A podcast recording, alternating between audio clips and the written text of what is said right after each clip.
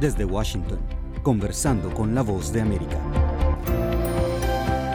Bienvenidos a nuestro podcast. Soy Gustavo Cherkis y en esta emisión les presentamos a la periodista mexicana María Teresa Montaño, Premio Internacional a la Libertad de Prensa por su investigación sobre corrupción y abuso de poder en el Gobierno de México. Por su trabajo, que reivindica y enorgullece nuestra profesión, María Teresa Montaño fue secuestrada y aún continúa recibiendo amenazas de muerte. Más allá de todas las vicisitudes que sufrió, que incluyen haber perdido trabajos y haber sido aislada laboralmente, la exitosa investigación de la valiente periodista mexicana fue un elemento clave para destapar casos de corrupción en la administración del expresidente mexicano Enrique Peña Nieto. Claramente, María Teresa Montaño es ejemplo de coraje y honestidad en el periodismo comprometido y aquí les compartimos la charla con nuestra colega Celia Mendoza. Que la disfruten. María Teresa, cuéntanos eh, qué significa este premio y cuál es, eh, cómo te enteraste y un poco de tu trayectoria para llegar a este premio. El premio me enteré a través eh, del representante en México de CPJ, Jan. él me dio la noticia y pues fue una gran sorpresa porque generalmente en México los periodistas que reciben premios pues son grandes estrellas de la televisión o la radio. yo soy una periodista local de investigación, investigo, hago investigaciones sobre abuso de poder, corrupción, también sobre feminicidios, derechos humanos. Fundé un medio local que ya cumplió siete años, va a cumplir siete años, eh, enfocado en transparencia, rendición de cuentas, corrupción. Es un, hacemos fact-checking. Es en el contexto local donde me desenvuelvo, es un medio que rompió paradigmas, digamos, eh, y novedoso y ha sido muy difícil, me ha causado muchos problemas. Fui secuestrada, he sido víctima de distintos niveles de violencia institucional. Fui secuestrada en 2013, el secuestro no ha sido resuelto. Cuando me secuestraron también me entraron a mi casa y se llevaron mi equipo de trabajo, un archivo, computadoras, grabadora y cámaras y el archivo físico y mi carro dejé de trabajar, me quedé paralizada y tengo una amenaza de muerte. Dijeron que van a volver por mí y por mi hijo. Y bueno, tuve que salir del país dos veces a invitación de organizaciones internacionales para, digamos, bajar un poco el nivel de, de riesgo y la tensión.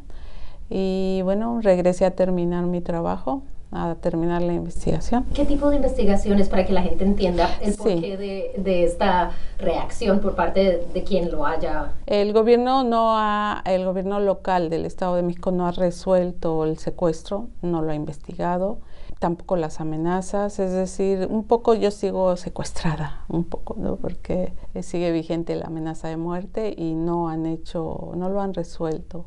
El gobierno dijo rápidamente que el secuestro no tenía nada que ver con mi trabajo, solo que lo único que se llevaron fue mi equipo de trabajo y mi archivo. Y bueno, eh, he hecho investigaciones eh, sobre mm, abuso de poder y la más reciente tiene que ver con contratos asignados a empresas que yo no encontré, que están en la frontera con Estados Unidos. Hay otras empresas eh, que están en otros estados, a más de 700 kilómetros de la capital del Estado de México. la mayoría no las localicé, y eh, los contratos son por productos o servicios que están disponibles a, la vuelta del Palacio de Gobierno ¿no? y por cantidades enormes. Y ese fue el, el, último trabajo que hice. También investigué y destapé que eh, las pensiones secretas que tenían a exgobernadores del Estado de México, y mm, la contratación de dos mil millones de pesos en rentas de autos de lujo, eso también a través de transparencia, renta de patrullas y de este tipo de cosas son las que yo investigo. ¿Por qué vale la pena ponerse en riesgo? Porque, bueno, el en, en, el caso donde yo trabajo, que es en el Estado de México, eh, es un estado que estuvo gobernado 94 años por el mismo partido, el Partido Revolucionario Institucional. Eh, a nivel nacional se dio un cambio hace ya 20 años, el primer cambio, Y, en ese estado en particular eh, no había habido alternancia democrática. Eh, se trata de un gobierno autoritario, eh, fue el último reducto del PRI, digamos, gobiernos autoritarios, gobiernos que gastan mucho dinero, que tienen sueldos enormes y con niveles de corrupción muy altos, mientras que la población, cerca del 80%, es pobre o tiene niveles de pobreza importantes. ¿Por qué investigar esto? Porque la gente tiene derecho a saber quién lo estaba gobernando. Cuando me secuestraron, eh, mucho mi familia y yo también pensé dejarlo, pero yo sabía que la investigación que se llevaron eh, con los equipos que me robaron, de dos investigaciones, esa que ya sacamos, yo sabía que estaban próximas las elecciones y la gente tenía derecho a saber lo que estaba haciendo su gobierno que era muy probable que volviera a reelegirse, casi siempre con fraudes, eso también habría que decirlo. Y entonces yo sabía que este tipo de información empodera a la gente.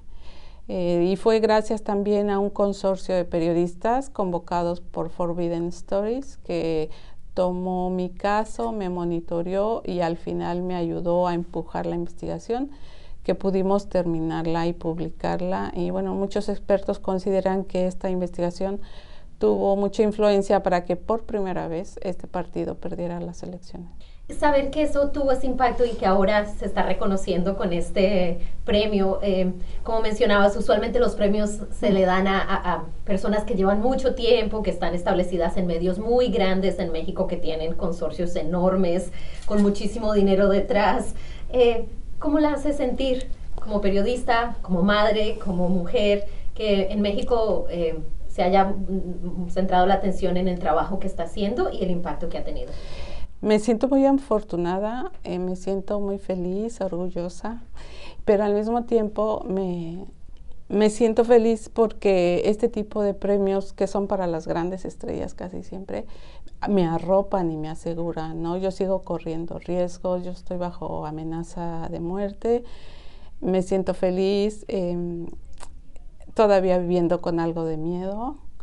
Yo he tenido que pasar por muchas cosas, porque no solo es el secuestro, ah, lograron que me corrieran de varios medios, eh, he sido aislada por coacción, em, he, sido, he sufrido también espionaje, me seguían agentes de gobierno. Eh, ha sido terrible para mí estos años, pero eh, ves como el fruto un poco de, ese trabajo y, y también por ser mujer estoy muy orgullosa. Usted cubre femicidios. México ha tenido un historial tremendo, especialmente en los últimos años con el tema de los femicidios. ¿Ha visto un cambio en la opinión pública frente a la trata de los de, cómo se maneja el tema de femicidio, especialmente en un país como México, donde usualmente se le se le criticaba a la víctima siendo mujer por lo que le sucedía? ¿Ha visto ese cambio? Eh, ha habido cambios. Quienes están empujando los cambios son los colectivos de madres de víctimas de feminicidio, de familiares, lo mismo en el caso ahora de desaparecidos que están creciendo. De hecho, yo eh, trabajo en el Estado de México, que puede ser considerado la capital de los feminicidios. Ahora, este, eh, los gobiernos que estuvieron eh, hacían grandes esfuerzos por maquillar las cifras los colectivos dicen que ahora las suicidan, ¿no? Para que no sean tomados como feminicidios y hay otras estrategias oficiales.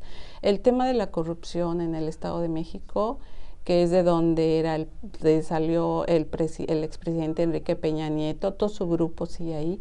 Entonces, el Estado de México es la capital de los feminicidios y la corrupción. Y esta corrupción se refleja en todos los aspectos de la acción gubernamental los aspectos de justicia, de procuración de justicia, maquillan cifras, fabrican culpables, es muy grave y entonces las expectativas con la nueva administración son muy altas. Ya para terminar, María Teresa, una cosa que usted decía que es clave, su medio no es grande, no. su medio no es el New York Times, su medio no es eh, Reforma o no es, es estos medios grandes, pero las consecuencias que usted ha tenido son mucho más grandes y las persecuciones que inclusive medios tan grandes como estos o periodistas que trabajan en estos medios es un reflejo directo del impacto que ha tenido su reportería. Eh, ¿Cuál es su mensaje para otros periodistas locales en ciudades de, pronto fronterizas o en lugares donde la corrupción, como usted bien lo menciona, es muy grande y donde las amenazas son bien fuertes y, no solo eso, sino las acciones en contra de ellos? ¿Cuál es su mensaje a estos periodistas y aquellos futuros periodistas que en ocasiones se cuestionan dónde pueden trabajar o qué pueden hacer? No sé, quizás el mensaje es recordar que el periodismo eh, empodera a la gente, que es un servicio yo así lo veo, un servicio para la, sociedad. Sí es una forma de vivir, pero por su interés público el foco debe estar ahí. Eh, ha habido periodistas que han escrito que el periodista debe estar del lado de la gente, como Ignacio Ramonet, y yo lo creo fervientemente.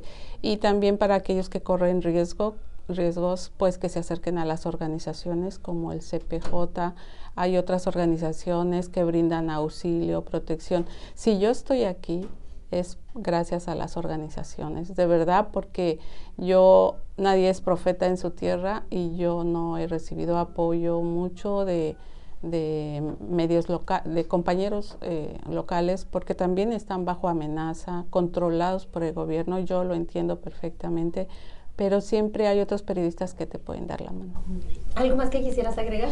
Pues muchas gracias. gracias Muchas gracias a María Teresa Montaño, periodista mexicana independiente, por su relato valiente en este diálogo con Celia Mendoza.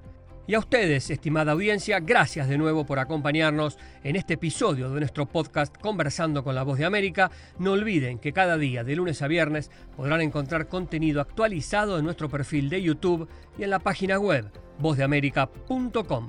Los esperamos.